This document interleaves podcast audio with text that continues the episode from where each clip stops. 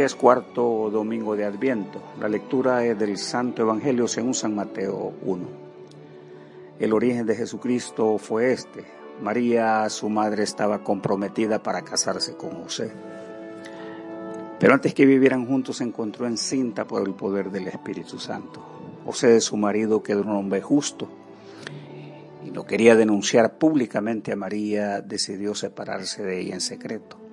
Y había pensado hacerlo así cuando un ángel del Señor se le apareció en sueños y le dijo, José, descendiente de David, no tengas miedo de tomar a María por esposa, porque su hijo lo ha concebido por el poder del Espíritu Santo.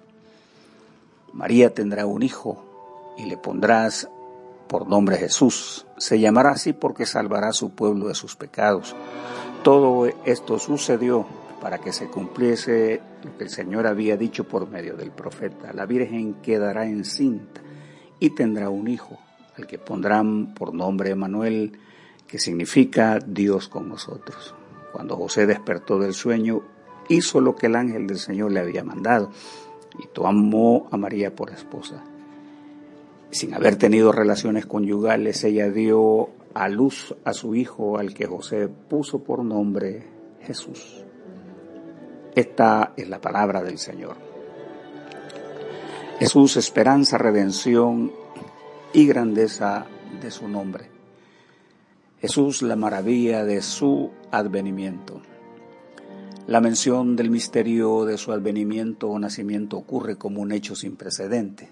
Los evangelios, apóstoles, padres de la iglesia, tradición, concilios, credos, confesiones, concilios e instituciones cristianas durante dos mil años han atestiguado el único y trascendente hecho de su nacimiento. El credo de los apóstoles armoniza con la escritura cuando sanciona que creo en Jesucristo, nuestro Señor, que fue concebido por obra y gracia del Espíritu Santo, nacido de María Virgen, lo cual constituye nuestra teología y fe cristiana sobre la intervención divina en la llegada del Hijo de Dios al mundo y su fin redentor.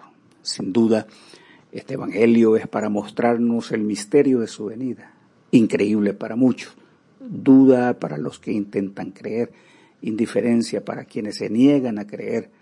Lo cierto es que Dios no da marcha atrás en esta verdad revelada en las Escrituras y demuestra en cada ocasión su llamado a la fe, a la portentosa fuerza de su promesa inalterable, a la esperanza que encierra su advenimiento, al llamado que nos hace para estar atentos y preparados para su venida pronta y segura. Es importante destacar que este mensaje llena las intenciones de la predicación apostólica de la iglesia del primer siglo, de la iglesia y sus ministros en el transcurso de los siglos. El mensaje nos llama a la alegría, aferrarnos a la esperanza gloriosa, a creer en el mensaje de los profetas, mensajeros angelicales, apóstoles y todo el que proclama este anuncio, que Él viene pronto y que sus promesas son fieles. Nos hace un llamado a gozar de la armonía entre los hombres, a disfrutar su venida irrevocable para llenar de gozo a los seres humanos de buena voluntad que esperan con apremio su aparecimiento. Jesús salvará al pueblo de sus pecados. Algunos aspectos a considerar en el pasaje pueden ser, primeramente, en José encontramos un personaje justo y actúa conforme a la manera razonable, presumiendo hacer el menos daño y escándalo posible. Este proceder dice de su madurez y hombre de justicia y de bien recibe un mensaje por demás trascendente, demuestra capacidad de cambiar por completo su manera de entender su mundo. Puede resultar consecuente el hecho de que ya antes había sido objeto de estas apariciones o sueños con el ángel del Señor. Y por esta causa se eh, muestra condescendiente con el mensaje al no desestimar a María como mujer y a Jesús como el Padre terreno que había de tener. La otra parte del mensaje es la explicación interviniente de Dios el Espíritu Santo, quien es el responsable de la concepción y desarrollo sin duda eh, un hombre de fe y capaz de creer en Dios hasta las últimas consecuencias. El propósito de Dios al enviar a su Hijo es para que el mundo crea y no se extravíe eternamente. En segundo lugar, la instrucción celestial es que lleve el nombre Jesús y explica que será el Salvador de su pueblo. La mentalidad de Dios es clarísima, que no se refiere a un pueblo en específico, etnia o país, se refiere al concepto de pueblo cuyo límite no es el convencional de los hombres, sino extensamente diseminado por el mundo y por las edades. A eso se debe la sorpresiva declaración apostólica cuando le he permitido visualizar y escuchar las voces de millones y millones de seres que habitan en las moradas eternas.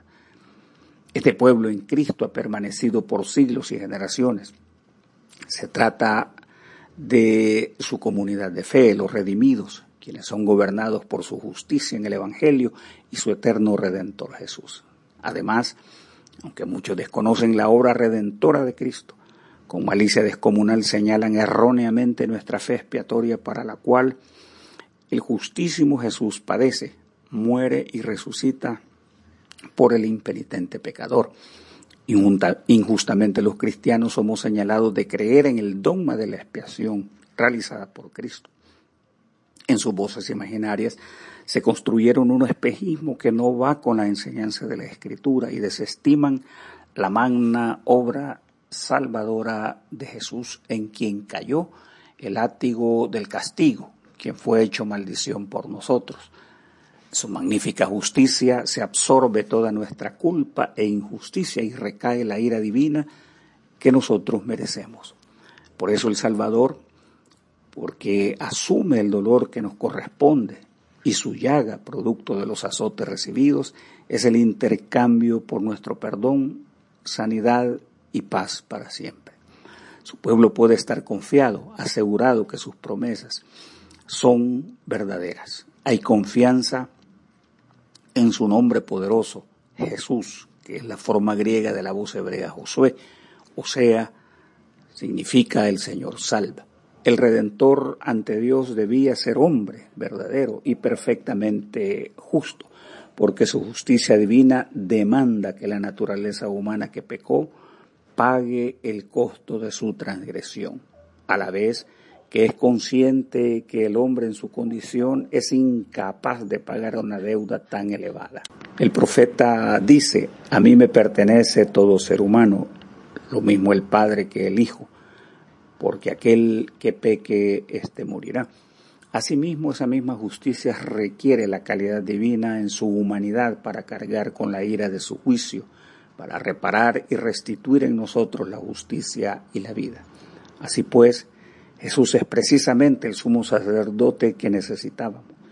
Él es santo, sin maldad y sin mancha, apartado de los pecadores y puesto más alto que el cielo.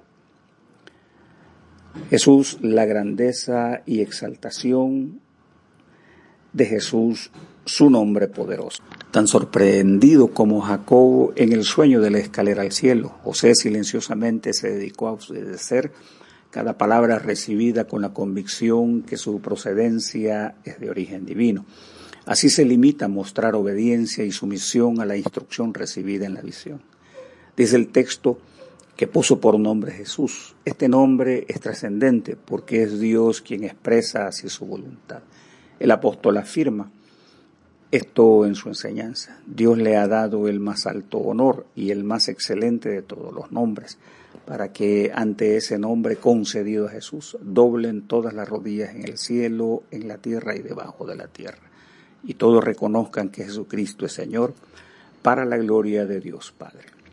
A juicio de los entendidos expertos, la forma del nombre hebreo Josué, que significa el Salvador, el Señor es salvación o la salvación es del Señor, ese nombre posee un oculto semántico o significado del título incomunicable del Dios Altísimo.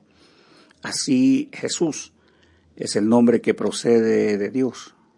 Sin duda, es oportuno recordar las palabras del apóstol diciendo, por eso puede salvar para siempre a los que se acercan a Dios por medio de él, pues vive para siempre para rogar por ellos a Dios.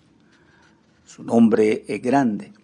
En el pasado Moisés no pudo meter al pueblo a la tierra de ocupación.